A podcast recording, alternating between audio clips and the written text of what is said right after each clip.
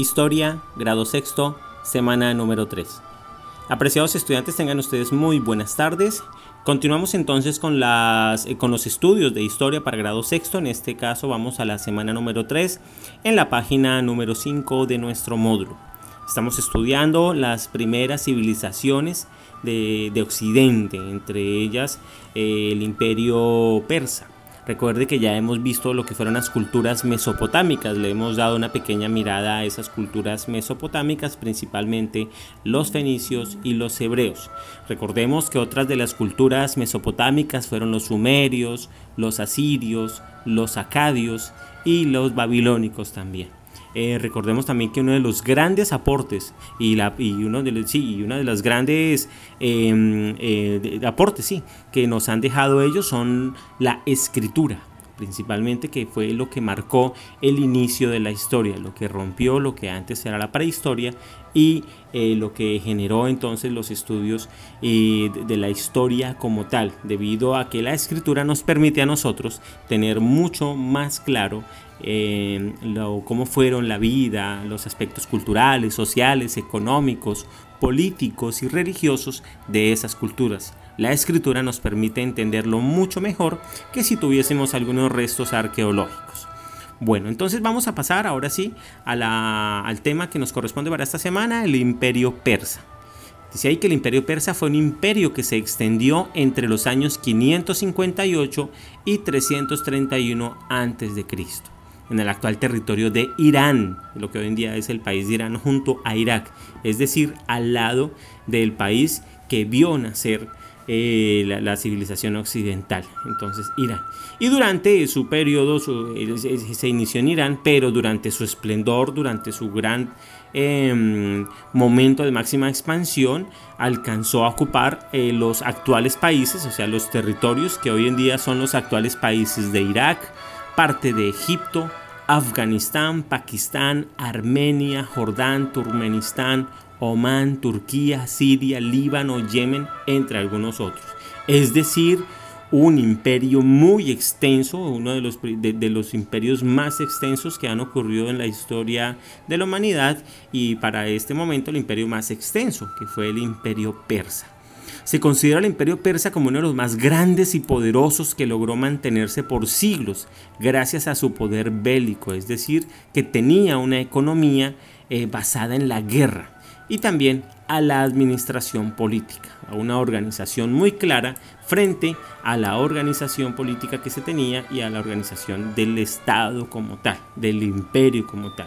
Entonces si miramos en el mapa, eh, Oriente Próximo, es decir, ocupó gran parte, ocupó todo Oriente Medio prácticamente, parte de, Asia eh, y también una pequeña parte de, Europa. Entonces, en lo que hoy corresponde, digamos, la, frontera entre Turquía y Europa. Entonces, eh, miramos el mapa, entonces tuvo una extensión bastante grande, incluso, incluso parte de África con Egipto, es decir, un imperio que ocupó prácticamente toda la zona en la cual surgieron las primeras civilizaciones.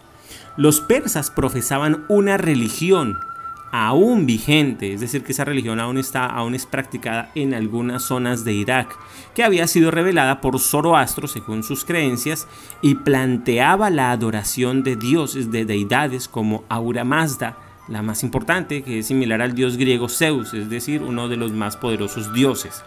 Mitra, el dios equivalente al dios Apolo de los griegos, y Anaíta, diosa del agua y de la fertilidad, similar a lo que fue la diosa griega Artemisa. Si se dan cuenta entonces, estas culturas politeístas a cada fenómeno, a cada elemento le daban eh, o sí le ponían un dios como forma de agradecimiento por la existencia, en este caso del agua, o la diosa de, la fertilidad, es decir, la posibilidad de engendrar hijos hijos saludables.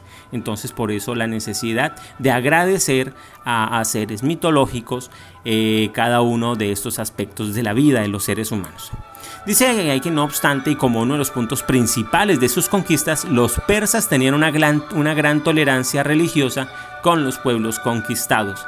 Es decir, que invadían otros pueblos, otras aldeas, otras civilizaciones, pero no les imponían como tal su creencia. Eso sí, cobraban impuestos, eso sí se hacían cargo de las riquezas, pero culturalmente los persas no imponían sus creencias eh, religiosas a los pueblos que eran invadidos y conquistados.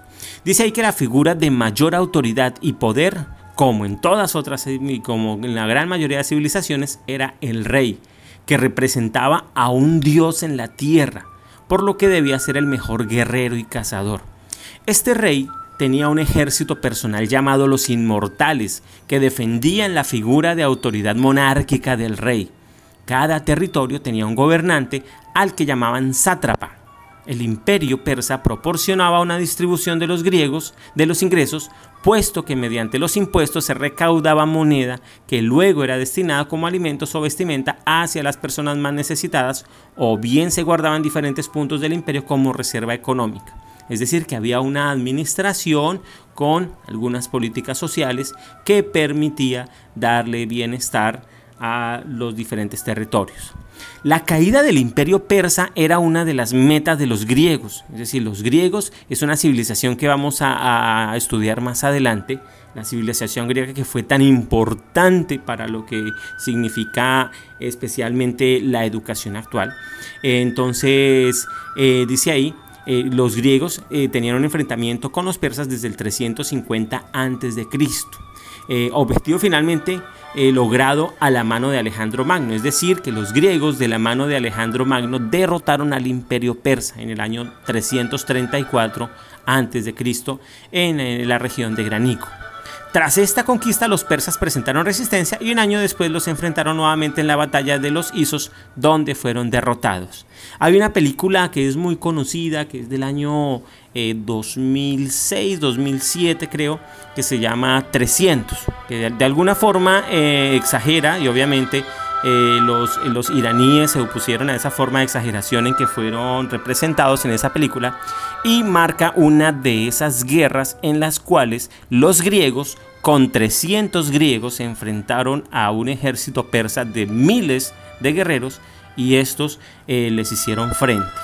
soportaron la batalla eh, y facilitó para que eh, las otras regiones de Grecia se armaran y pudieran enfrentar a los persas, que eran miles y miles de, soldados, y al final terminaron siendo derrotados. Entonces es importante eh, recordar, es importante estudiar cuáles fueron esos aportes del imperio persa y cómo fue que su cultura, su religión se expandió por la zona de donde surgió la, civilización actual, la civilización occidental. Eh, entonces, eh, vamos a las actividades. ¿Qué países ocupó el imperio persa? Entonces ahí está muy claro eh, qué países ocupó el imperio persa en, en, los primeros párrafos.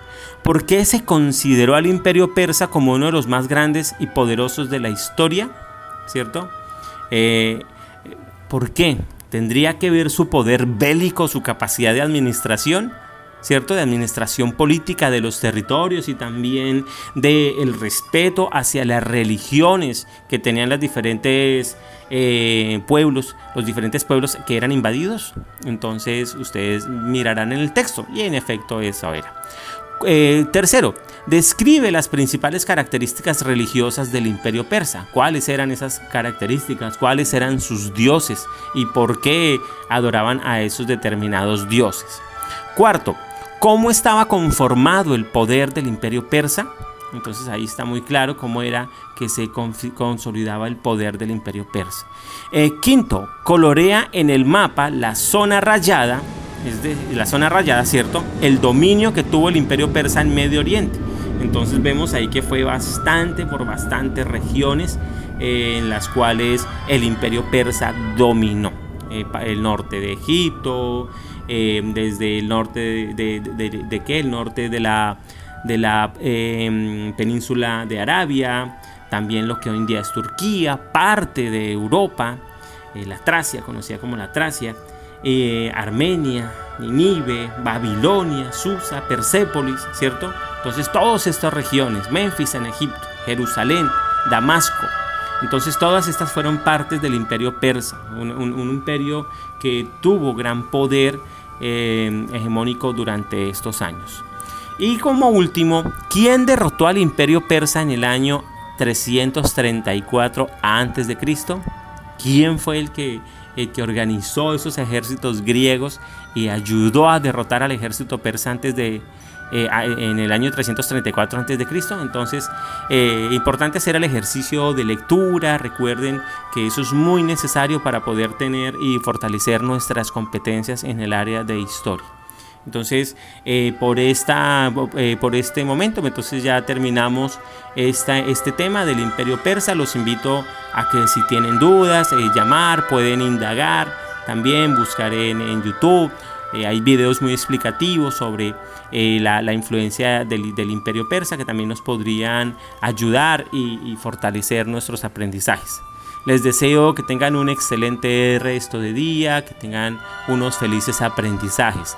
Recuerden que leer varias veces, ¿cierto? Escuchar estos podcasts antes de responder. Así podrás entender mejor las lecciones, aprender cada día más y lograr ante todo la excelencia académica. Hasta luego, chao.